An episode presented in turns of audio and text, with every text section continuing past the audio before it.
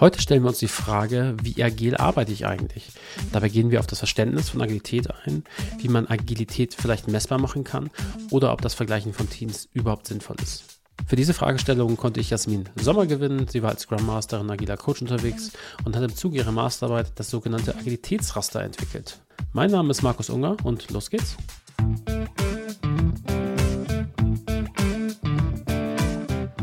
Wirklich guter Podcast der Neuland-Podcast zu Softwareentwicklung, E-Commerce und Organisation. Herzlich willkommen, Jasmin. Ähm, vielleicht magst du einmal kurz sagen, wer du bist, was du so tust und ähm, was so dein Hintergrund ist. Ja, hi. Ich bin Jasmin. Ich arbeite seit Anfang 2018 äh, für Neuland, erstmal noch als Werkstudentin in der Projektleitung. Bisschen irreführend, äh, steht erstmal so, sag ich mal, im Arbeitsvertrag sind dann verschiedene Rollen, da kommen wir wahrscheinlich später nochmal mit zu sprechen. Ähm, habe ein Masterstudium nebenbei abgeschlossen in der Wirtschaftsinformatik und seit 2019 bin ich dann Vollzeit äh, bei Neuland angestellt gewesen, bin durch verschiedene Teams gegangen, habe als Scrum Masterin und Agile Coach gearbeitet und aktuell seit ähm, Anfang 2020 tatsächlich als Product Ownerin in einem Kundenteam bei uns. Okay, das sind schon viele interessante Schritte. Hast du gesagt, Scrum Masterin und äh, agile Coaching. Und das ist auch so ein bisschen der Anlass, warum wir heute sprechen. Und zwar ähm, ging es darum, dass wir über das sogenannte Agilitätsraster sprechen wollen. Das hast du ähm, bei uns im Team so ein bisschen durchgeführt. Und ähm, aber vielleicht um es erstmal einzuordnen, ähm, Agilität, das ist ja immer vielleicht auch ein bisschen was Subjektives. Vielleicht magst du einmal sagen, was denn Agilität für dich bedeutet. Ja, genau. Also ich habe ja gesagt, ich konnte die agile Arbeitsweise schon aus mehreren Perspektiven äh, betrachten und auch in verschiedenen Teams. Äh, sehr spannend auf jeden Fall. Und wenn ich das mal auf mich persönlich beziehe, was ich mit der agilen Arbeitsweise eigentlich ähm, verbinde, ist es, dass ich sehr genau weiß, dass ich in die richtige Richtung ähm, laufe, ein richtiges Produkt zu entwickeln und vor allem sehr nah mit ähm, Kunden zusammenarbeiten kann und in engen Feedback-Zyklen ähm, bin. Das heißt, ich habe durch die agile Arbeitsweise irgendwie das Gefühl, dass ich sehr schnell einen Mehrwert schaffen kann ähm, und auch regelmäßig Feedback bekomme, wirklich den richtigen Mehrwert zu schaffen und nicht irgendwas anderes, was ich mir vorher überlegt hatte. Mhm. Okay. Also äh, Feedback kriegen, ähm, was Wertvolles bauen und du hast gesagt, in die richtige Richtung laufen. Und das finde ich vielleicht einen schönen Übergang. Ähm, die richtige Richtung gibt es ja mehrere Sichtweisen. Einmal die Produktebene, ne? baue ich das richtige Produkt eigentlich, aber vielleicht ja auch ähm, entwickelt sich das Team in die richtige Richtung. Und das wäre vielleicht so ein Einstieg, ähm, um auf das Agilitätsraster zu kommen. Vielleicht magst du einmal kurz erzählen, ähm, was das Agilitätsraster denn im Groben ist. Ja, sehr gerne. Also das Agilitätsraster ähm, würde ich als ein Werkzeug bezeichnen, erstmal im ganz groben. Und dieses Werkzeug äh, soll einem Team dabei helfen, über die eigene agile Arbeitsweise zu sprechen. Ähm, es ist, wenn man in verschiedenen, verschiedenen agilen Teams unterwegs war, ähm, ziemlich typisch ein paar Probleme, sage ich mal, festzustellen. Das heißt, dass unterschiedliche Meinungen über die agile Arbeitsweise herrschen, vielleicht sogar über einzelne agile Praktiken, auf die wir bestimmt auch später nochmal zu sprechen kommen. Und ähm, das Agilitätsraster soll genau dabei helfen, dass ein Team erst einmal über die agile Arbeitsweise und die agilen Praktiken spricht, ein gemeinsames Verständnis schafft ähm, über die eigene Arbeitsweise und so halt effektiver zusammenarbeiten kann. Ein Benefit ist, dass eventuell sogar noch Verbesserungspotenziale aufgedeckt werden können mit dem Agilitätsraster. Aber in erster Lage ist es tatsächlich die Grundlage für ein Team für die Diskussion. Mhm. Das, das heißt, ich habe das so verstanden, ähm, das unterstützt quasi ein Team, um sich so ein bisschen zu verorten, ähm, wo es denn da steht. Ist das denn eher was für ähm, unerfahrene Teams oder ähm, Teams in der Findungsphase? Oder würdest du sagen, das ähm, ist explizit für erfahrenere Teams? Ich würde sagen, es ist für beide. Also ähm, tatsächlich ist es so, ich glaube, es ist total sinnvoll, das am Anfang zu machen, wenn ein Team sich gerade findet ähm, und neu zusammenkommt. Jetzt auch erstmal unabhängig davon, ob die einzelnen Teammitglieder ähm, schon sehr erfahren in der agilen Arbeitsweise sind oder nicht. Ähm, das kann ein Team sein mit total erfahrenen ähm, Agilisten vielleicht, nenne ich es mal. Aber ähm, es kann auch jemand, ein Team sein, was noch gar nicht so viel mit der agilen Arbeitsweise zu tun hatte. Wenn ein Team sich neu findet, gibt es eigentlich immer unterschiedliche Verständnisse dafür. Also auch wenn wir beide vielleicht schon fünf, sechs oder zehn Jahre Erfahrung in der agilen Arbeitsweise haben und dann auf einmal in einem Team sind, kann es durchaus sein, dass wir da irgendwie ein anderes Verständnis haben. Und ich finde es sehr wichtig, dass wir dann ein gemeinsames Verständnis dafür haben. Ähm, dennoch empfehlen wir auch unseren Teams, dass sie dieses Agilitätsraster regelmäßig anwenden. Also ähm, ähnlich vielleicht ein bisschen wie in den Retrospektiven, wo man ja auch immer wieder seinen Arbeitsprozess sich anschaut und reflektiert, was gut und was schlecht lief und schaut, ob man noch etwas verbessern kann. So sehen wir es auch mit dem Agilitätsraster. Also jetzt nicht in einem Zyklus vielleicht von zwei Wochen, ähm, sondern vielleicht einen halbjährlichen Zyklus oder einen jährlichen. Das muss jedes Team dann für sich entscheiden. Einfach nochmal drüber zu sprechen, wie arbeiten wir gerade agil und verstehen wir auch immer noch das Gleiche darunter? Und ist das für uns auch immer noch so passend, wie wir gerade arbeiten? Oder haben wir vielleicht was, worüber wir mal sprechen sollten? Mhm, okay, das hilft mir schon mal, das ein bisschen einzuordnen, für wen das eigentlich dann am Ende gedacht ist. Jetzt hast du ähm, von agilen ähm, Teams gesprochen. Äh, in meiner Welt gibt es äh, fast nur Scrum-Teams. Das kann natürlich ein, äh, eine, eine begrenzte Sicht auf die Dinge sein. Aber ist das ähm, ist das für Scrum-Teams geeignet oder weil, weil du von agil sprichst, vielleicht kannst du das für mich noch ein bisschen verdeutlichen, für wen als Team das sich eignet, wenn man diese Scrum als Prozesstechnik verstehen will? Ja, ich glaube, es ist gar nicht äh, so untypisch, dass du direkt an Scrum-Teams denkst. Ähm, ich finde, es ist sehr häufig so, wenn man über die agile Arbeitsweise spricht, dann denkt jeder sofort an Scrum, weil Scrum ist halt ein sehr verbreitetes Framework, ähm, funktioniert ja in gewissen Kontexten auch sehr gut. Und die meisten, also tatsächlich in der Praxis, die ich kenne, arbeiten auch nach Scrum oder nach Teilen von Scrum. Ähm, wir wollten mit dem Agilitätsraster explizit nicht, dass man Scrum anwenden muss, aber kann. Also wir haben gesagt, die agile Arbeitsweise, ähm, die ist halt nicht nur auf ein einzelnes Framework fokussiert, sondern sie kann auch anders umgesetzt werden. Ähm, die Basis für die agile Arbeitsweise ist ja so ein bisschen das agile Manifest, was äh, sehr grundlegend ist und erst auch einmal technologien- und methodenunabhängig. Und deswegen haben wir gesagt, wir wollen genauso niedrigschwellig sein. Ähm, das heißt, jedes Team, was Scrum einsetzt, kann mit dem Agilitätsraster arbeiten, aber auch jedes Team, was nicht Scrum einsetzt und dennoch meint, es arbeitet agil, ähm, kann es anwenden. Okay, das, das, hilft mir schon mal. Ähm, okay, das heißt ähm, nicht nur für Scrum-Teams, alle diese, äh, du hast schon gesagt, die, die glauben, sie arbeiten agil und äh, für Teams in jeder Phase, also seniorisch, neue Teams und dergleichen. Ne? Okay, dann genau. danke. Jetzt hast du gesagt, ähm, wir haben das gemacht. Äh, da kommen wir vielleicht zur äh, kleinen Entstehungsgeschichte. Ähm, wie bist du denn auf das Agilitätsraster gekommen und ähm, welchen Zweck verfolgt das denn am Ende? Genau, also wir, weil ich habe es nicht äh, vollständig allein entwickelt, ähm, den Grundstein, würde ich sagen, habe ich so ein bisschen gelegt. Ich habe ja vorhin schon gesagt, ich habe mein Masterstudium ähm, noch beendet, während ich bei Neuland gearbeitet habe und dann stand ja irgendwann mal das Thema Masterarbeit an. Ähm, für mich war relativ früh schon klar, dass ich irgendwas in die Richtung der agilen Arbeitsweise machen möchte, weil ich die schon immer sehr interessant fand und gerade auch bei Neuland ist total interessant fand, dass wir ganz viele Teams haben, die alle agil arbeiten, aber irgendwie arbeitet bei uns jedes Team, würde ich behaupten, anders. Ähm, und das fand ich total spannend, das einmal zu untersuchen und habe deswegen halt was gesucht, was ich in dieser Masterarbeit aufbauen könnte, um halt die verschiedenen agilen Arbeitsweisen sich mal anzusehen. Das heißt, in der Masterarbeit ist so der Grundstein ähm, der, des Agilitätsrasters entstanden. Dort auch schon so ein bisschen in Zusammenarbeit natürlich mit den Agile Coaches bei uns bei Neuland. Das ist eine Gruppe, die sich alle sehr mit der agilen Arbeitsweise auseinandersetzen, so dass es halt auch innerhalb der Masterarbeit ähm, immer wieder gereviewt wurde. Und nach Abschluss der Masterarbeit haben wir halt gesagt, das Tool ist schon echt cool. Ähm, wir wollen damit halt auch weiter arbeiten und wir wollen es bei Neuland auch wirklich aktiv einsetzen und haben dann auch nochmal im Rahmen der agilen Coaches das ein bisschen weiterentwickelt. Also das heißt, äh, die Masterarbeit hat so den Grundstein gegeben. Wir haben dann noch verschiedene Sachen mit hinzugefügt, nochmal überarbeitet ähm, und arbeiten tatsächlich kontinuierlich auch an der, ähm, an dem Werkzeug, so dass wir da als Agile Coaches weiter dran sind.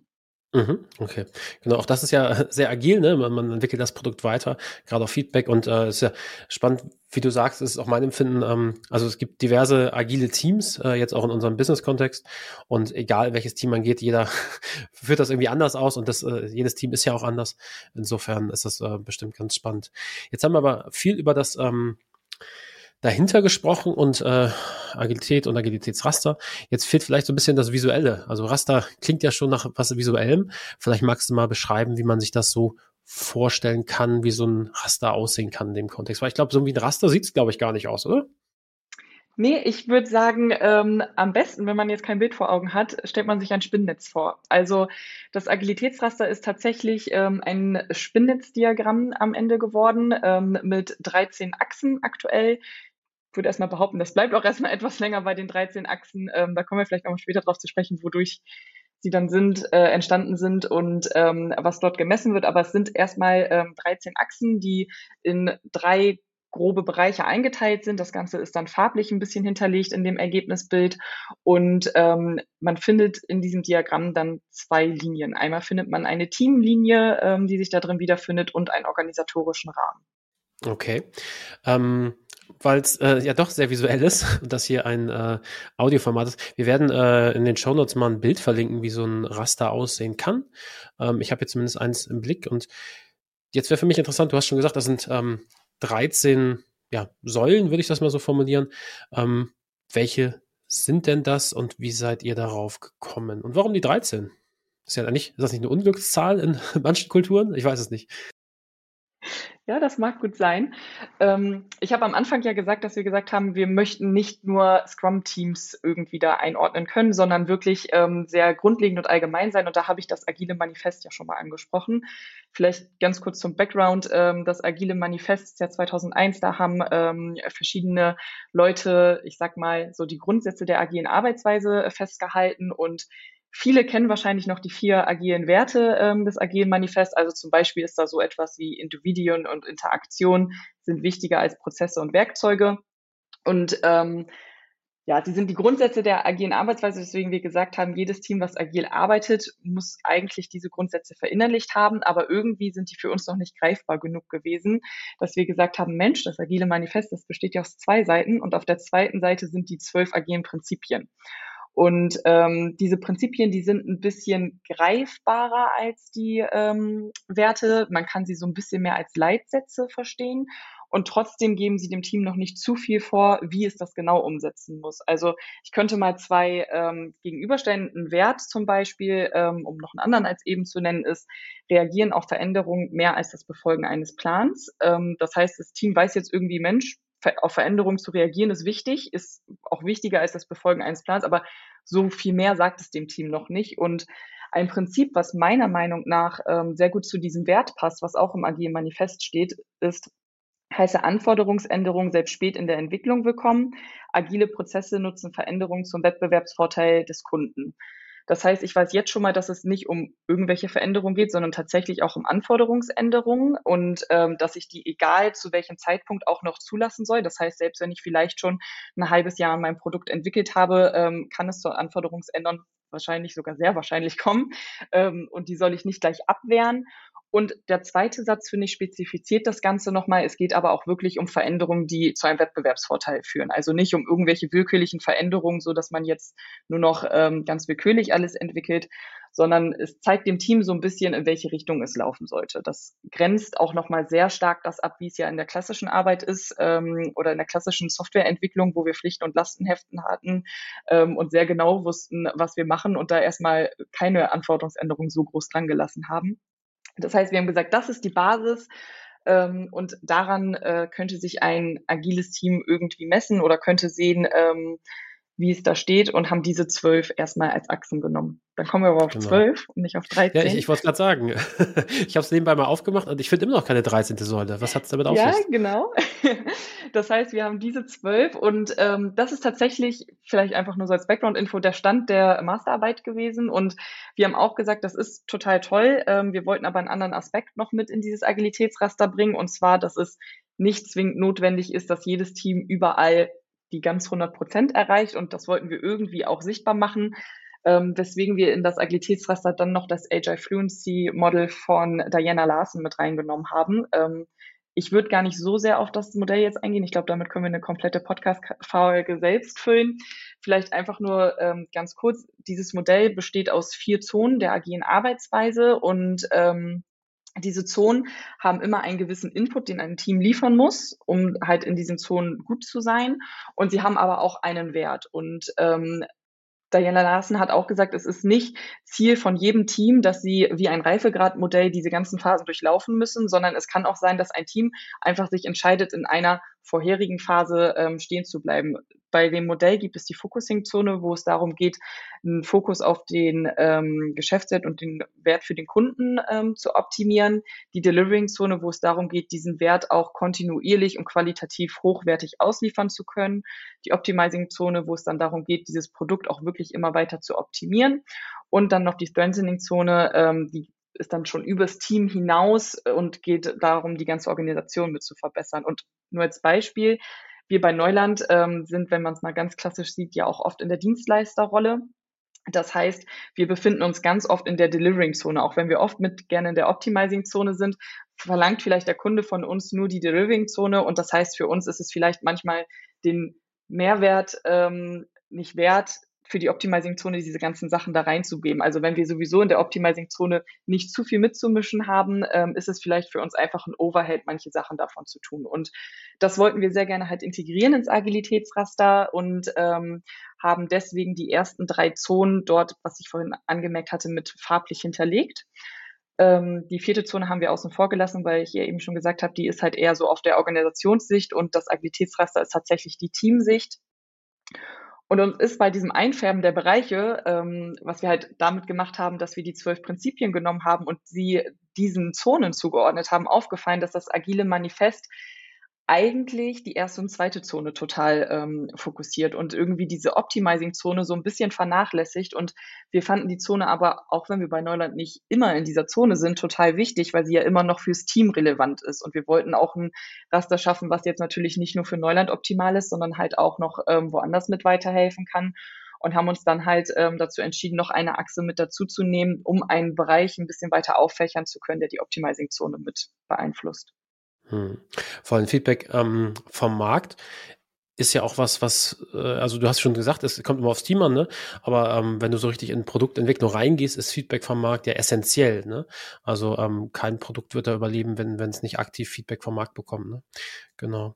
genau. Und ähm, das heißt, wir haben eine grüne Seite, eine rote Seite und so ein bisschen grauer Bereich, so hast du es unterteilt, glaube ich, ne?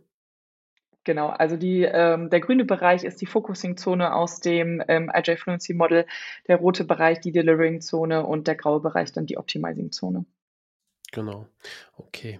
Aber ähm, lohnt sich, dass, sich das Bild mal anzuschauen, ähm, um da mal zu sehen, welche, ja, welche Bereiche es gibt, wie die zusammenhängen und dergleichen. Ne? Genau. Ähm, ich würde gern auf ähm, vielleicht einmal den Prozess eingehen. Ne? Also ähm, das ist ja quasi die Basis dieses, dieses ähm, Raster. Und wenn ich jetzt als Team zu dir komme, ähm, wer auch immer da kommt, ähm, eine ne Person, die, oder das Team entscheidet sich dazu, ähm, sie möchten mal eine Verortung haben, wo sie wo stehen. Wie ist denn da der Prozess, wie sowas ablaufen würde? Genau, also vielleicht nochmal relevant, ähm, um es so ein bisschen einzuordnen, zu sagen, es müsste ein Softwareentwicklungsteam ähm, sein. Also es ist tatsächlich sehr stark auf die Softwareentwicklung und der agilen Arbeitsweise gemünzt. Ähm, mhm. Aber wenn so ein Team auf uns oder auf mich zukommen würde, ähm, ist es so, dass das Agilitätsraster, ich würde es als ein Workshop bezeichnen, wie wir ähm, das dem Team an die Hand geben. Und der erste Schritt ist, dass wir ein offenes Interview führen. Da haben wir immer gerne einen Querschnitt von einem Team das heißt, ähm, gerne ein Product Owner, eine Scrum Masterin, Entwicklerin, ähm, also irgendwie so ein bisschen Querschnitt und gerne so um die drei Personen. Das hat sich bisher ähm, tatsächlich sehr als vorteilhaft ähm, erwiesen, weil dann schon in dem Interview eine kleine Diskussion ähm, stattfindet. Und ich hatte ja anfangs gesagt, das Agilitätsraster soll genau die Basis dafür bieten. Das heißt, wir fangen schon im ersten Schritt auch mit der Diskussion an.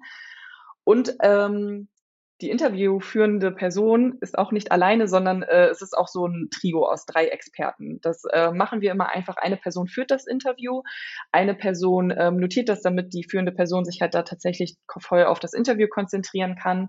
Und dann haben wir noch eine Person, die das Ganze so ein bisschen beobachtet, auf so ein paar Nebensätze vielleicht achtet, die am Ende relevant sein könnten weil wir das Interview nicht mit einem Ja, Nein oder irgendwelchen Abfragen richtig gestalten, sondern wir gehen da sehr offen rein. Wir fragen das Team, wie arbeitet ihr denn? Ähm, wie kann ich mir das vorstellen? Und dann versuchen wir im Hintergrund halt schon mal abzuhaken, welche agilen Praktiken ein Team anwendet, um das später in das Agilitätsraster einordnen zu können. Und das ist tatsächlich schon der zweite Schritt. Ähm, dann sitzen die drei Experten zusammen und beurteilen, welche agilen äh, Praktiken durchgeführt werden in dem Team, um später dann das Ergebnisbild ähm, erstellen zu können und schauen auch schon auf so Besonderheiten oder halt genau auf diese Nebensätze, die gefallen sind oder wenn schon Diskussionen ähm, mitgefallen sind in der ähm, Interviewerhebung, dass man das halt nochmal mit aufnimmt und dann in dem letzten Schritt, wo das komplette Team involviert ist, mit in einen Workshop nimmt. Und in diesem Workshop wird dann das Ergebnisbild, über das wir ja gerade schon ganz viel gesprochen haben, einmal vorgestellt. Da wird ähm, die Meinung eingeholt von dem Team, ob es sich damit erstmal soweit identifizieren kann. Und dann wird tatsächlich auf die einzelnen Achsen eingegangen, auf die einzelnen Praktiken eingegangen, ähm, damit man da ein gemeinsames Verständnis schafft. Mhm, okay. Ähm, ich, ich gehe es gedanklich nochmal für mich durch. Das heißt, ein Team kommt auf euch zu, äh, unabhängig ähm, welches Framework es nutzt. Du hast jetzt als Beispiel Product Owner und äh, Scrum Master und sowas genannt. Also äh, dem Scrum-Kontext mal wieder. Ähm, okay, dann gibt's ein Interview mit drei Personen, wo ihr so ein bisschen Fragen stellt und Diskussionen vielleicht provoziert, äh, weiß ich nicht. Ähm, Im zweiten Schritt analysiert ihr das Gespräch und im dritten gibt's diesen Workshop, wo ihr dann mit dem Team über die Ergebnisse spricht, ne? Sprecht, so habe ich es verstanden, ne? Genau, wobei das, ähm, der Workshop tatsächlich sehr interaktiv ist, das muss man dazu sagen. Also es ist nicht so eine Präsentation und wir stellen mal die Ergebnisse vor, sondern es ist wirklich mhm. eine sehr lebende Diskussion. Okay. Ähm, wie, beurteilt, äh, wie beurteilt ihr denn diese Umgebung oder das, was ihr da vorfindet? Ähm, fällt mir gerade schwer zu greifen. Wann, wann habe ich denn dann einen Punkt oder eine Praktik erfüllt? Also sind das Prozente oder ja, vielleicht magst du das ein bisschen erklären, wie er da vorgeht. Genau, ich habe es ähm, so ein bisschen gerade schon angerissen, indem ich die agilen Praktiken in den Raum geworfen habe. Also wir waren ja eben noch, wenn wir nur mal schauen, wie das Agilitätsraster aufgebaut ist, dabei, dass es aus den agilen Prinzipien besteht. Und ähm, wir haben uns natürlich auch gefragt, wenn wir uns jetzt so ein Prinzip angucken, wie beurteilen wir, ob ein Team dieses Prinzip überhaupt erfüllt oder nicht erfüllt. Und ähm, wenn man so ein bisschen weiterdenkt, okay, wie machen denn die Teams das heutzutage schon oder zu dem Zeitpunkt, wo wir das Agilitätsraster entworfen haben, sie wenden ja eigentlich sowas wie Scrum an oder sie wenden Extreme Programming an oder sie nehmen irgendwelche Abwandlungen. Das heißt, ähm, was alle Teams am Ende machen, sie nehmen irgendwelche agilen Praktiken. Ob die jetzt Sprints heißen oder Iterationen, ähm, es ist irgendein Zeitraum, ein fest definierter Zeitraum, in dem sie arbeiten. Das ist zum Beispiel dann für uns jetzt eine Praktik, ähm, wie man sie dann halt benennen möchte. Und wir haben diese Praktiken erst einmal gesammelt und haben die den verschiedenen Prinzipien zugeordnet, plus natürlich unserer 13. Achse, nicht zu vergessen. Und haben geschaut, welche Praktik zahlt denn auf welches Prinzip ein. Und wir haben da so eine End-zu-End-Zuordnung ähm, hinterher festgestellt. Das heißt, eine Praktik zahlt in der Regel eigentlich auf mehrere Prinzipien ein. Und ein Prinzip wird niemals nur von einer Praktik ähm, beeinflusst. Also es sind immer mehrere Praktiken, die mit auf dieses Prinzip einzahlen. Dann merkt man vielleicht aber auch schon, wenn die auch auf mehrere, ähm, wenn die Praktiken auch auf mehrere Prinzipien einzahlen, wahrscheinlich gibt es Praktiken, die auf mehrere einzahlen, aber auf eins stärker als auf das andere. Das heißt, wir haben da eine Gewichtung mit reingenommen und haben am Ende ähm, pro Prinzip also eine gewichtete Anzahl von äh, Praktiken, die darauf einzahlen. Und in dem Interview versuchen wir tatsächlich ähm, gedanklich diese ganzen Praktiken mit aufzugreifen. Das heißt aber, ähm, wenn wir jetzt so ein Interview führen würden, würde ich nicht da reingehen und sagen, Mensch, Markus, macht ihr eigentlich Pair Programming? Sondern ich würde mir erzählen lassen, wie programmiert ihr denn, wie geht ihr denn ähm, vor, wenn ihr Probleme habt? Und so erfahre ich halt vielleicht, ob ihr Pair Programming macht und vor allem auch, wie ihr das interpretiert. Ähm, weil wenn ich dich das jetzt frage, dann kann es sein, dass du sagst, ja, machen wir. Und ich habe in meiner Frage verstanden, äh, Pair Programming ist, ich bin 24 Stunden, würde ich jetzt fast sagen, wenn wir 24 Stunden arbeiten würden, acht Stunden, äh, die ich arbeite, hoffentlich nur. Ähm, da im Duo und entwickle alles zu zweit und du verstehst aber, ja Mensch, wenn es irgendwie schwieriger ist oder ein größeres Thema, dann entwickeln wir es zu zweit und Kleinigkeiten mache ich eben für mich alleine. Also da merkt man halt schon, es gibt so ein unterschiedliches Verständnis, weswegen wir das halt sehr offen führen, das Interview. Und beurteilen dann, wir haben natürlich so ein paar Kriterien, ab wann sehen wir etwas beurteilt oder wann nicht, wenn wir vielleicht nochmal die Iteration rausnehmen. Wenn du jetzt sagen würdest, wir arbeiten in Iterationen und eine Iteration ist bei uns drei Monate, wäre diese Praktik bei uns nicht erfüllt. Also wir haben da äh, für jede Praktik Richtwerte und ähm, beurteilen dann, ob die Praktik erfüllt wird oder nicht. Eine Weiterentwicklung ist tatsächlich jetzt brandneu, ähm, ist, dass wir auch eine Zwischenerfüllung mit reingenommen haben. Das heißt, ihr wand, äh, wendet die Praktik an, aber vielleicht nicht zu 100 Prozent so, wie es in der Literatur steht. Das heißt, ähm, Genau, der Erfüllungsgrad eines Prinzips ergibt sich durch die Anwendung der ähm, verschiedenen Praktiken Und ja, es ist am Ende ein Prozentwert, der dabei rauskommt. Ähm, auf dem Agilitätsraster hinterher siehst du diesen Prozentpunkt aber nicht speziell. Also wir weisen ihn nicht aus, weil wir sagen, es ist für uns nicht wichtig, ob du 54 Prozent oder 57 Prozent des ähm, Prinzips erfüllt hast. Und generell sind die 100 Prozent auch nicht die optimale Erfüllung, sondern du arbeitest 100 Prozent der Praktiken ab. Ob das jetzt gut oder schlecht ist, das muss jedes Team für sich hinterher entscheiden. Ähm, Deswegen wollen wir gar nicht so speziell auf diesen genauen Prozentpunkt eingehen. Mhm, okay. Das, das hilft mir schon mal zum Verständnis. Ähm, lass uns mal äh, praktisch machen an, ähm, ich habe mir hier mal eins rausgesucht, das ich immer selber auch ganz spannend finde. Und zwar ähm, Einfachheit oder Jacken, also you ain't gonna need it. Vielleicht magst du da mal drauf eingehen, wie ihr da vorgeht, nach welchen Kriterien. Das würde mich mal interessieren. Weil es klingt ja erstmal, erstmal positiv, äh, Einfachheit. mal, mal schauen, wie es da definiert ist. Genau. Also ähm, ich habe ja gesagt, das sind die agilen Prinzipien. Das heißt, wir haben natürlich nicht das ganze Prinzip immer an diese Achse geschrieben. Das wäre ein bisschen ähm, viel geworden in der Grafik. Deswegen gehe ich vielleicht noch mal ganz kurz darauf ein, äh, welches Prinzip da denn hintersteht. Und das Prinzip im agilen Manifest besagt, Einfachheit, die Kunst, die Menge nicht getaner Arbeit zu maximieren, ist essentiell. Das heißt, wir haben uns ähm, unsere ganze Liste von den agilen Praktiken genommen und haben gesagt, okay, was hilft denn jetzt eigentlich da drauf? Und ich würde jetzt vielleicht einfach mal äh, drei rauspicken, die wir kurz da nennen können. Es sind zum einen Akzeptanzkriterien. Also wir haben gesagt, Akzeptanzkriterien in User Stories, in Tickets, um nochmal ein paar ähm, Begriffe mit reinzunehmen, helfen dabei, dass man sich wirklich darauf konzentriert, das umzusetzen, was jetzt gerade ähm, Mehrwert liefert und vielleicht nicht die goldene Türklinke nimmt, sondern erstmal eine, mit der ich einfach durch die Tür komme. Ähm, genauso sieht das dann, wenn wir vielleicht ein bisschen technischer werden wollen. Äh, Jacken hattest du ja auch schon genannt, äh, wenn wir jetzt in Extreme Programming äh, Richtung zum Beispiel auch nochmal mit reindenken, ähm, hilft der Clean Code dabei. Also, dass ich nicht unbedingt sehr umfangreiche und komplizierte Codestellen mir selber ähm, zusammenschreibe, sondern wirklich versuche, das Einfache zu nehmen und äh, dass es hinterher auch noch verständlich bleibt für andere, die vielleicht auch noch mit am Code arbeiten oder auch Code-Reviews können ähm, unserer Meinung nach halt bei der Einfachheit mit unterstützen. Das heißt, jemand anderes schaut auch nochmal mit drauf, kann nochmal beurteilen, ist das vielleicht wirklich die einfachste Lösung, die wir da umgesetzt haben? Haben wir irgendwie noch eine Sonderschleife mit drin, die wir erstmal weglassen können? Mhm, okay, danke. Das macht es für mich auf jeden Fall greifbarer ähm, und ja, zahlt auf Einfachheit ein. Genau, okay. Jetzt hast du eben noch ähm, was gesagt, dass ähm, man ja Punkte erreichen kann, Prozente, glaube ich. Vielleicht kommen wir da zum Thema Vergleichbarkeit. Weil ich habe immer das Gefühl, wenn, ähm, wenn ich Leuten Zahlen gebe, wo sie denn stehen, dann möchten sie gern 100% erreichen oder die volle Punktzahl in irgendeiner Form.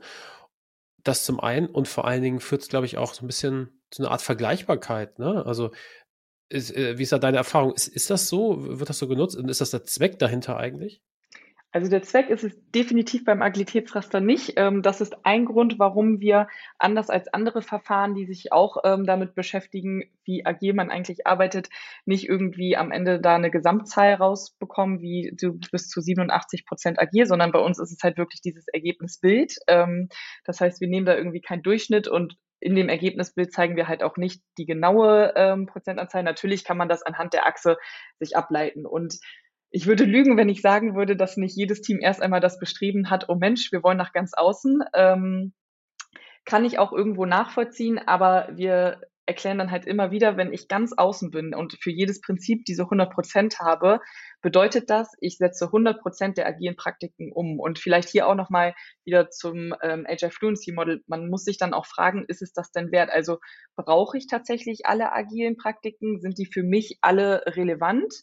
Oder ähm, kann ich auch welche weglassen, weil A, ich brauche den ähm, Outcome von dieser Praktik überhaupt nicht oder es ist für mich total ein Overhead und ich komme auch anders mit den ähm, Sachen klar. Also ein Beispiel, was mir da einfach einfällt, ist, wir haben ein Team, ähm, das besteht aus drei Personen, also ist schon relativ klein, wäre nicht mal mehr ein Scrum-Team und wenn man diesem Team jetzt sagen würde, Mensch, alle zwei Wochen müsst ihr ein Architekturmeeting machen, weil in der Literatur gibt es diese agile Praktik, dann wäre das für sie total Overhead, weil sie sowieso ständig zu dritt über die Architektur sprechen. Und dann ist es total richtig, dass dieses Team sagt, Mensch, die Praktik brauchen wir nicht. Also ich finde es wichtig, dass man als Team weiß, es gibt die Praktik und auch weiß, warum man sie nicht einsetzt. Ähm, aber es muss nicht das Ziel sein, dass jedes Team 100 Prozent dieser Praktiken einsetzt.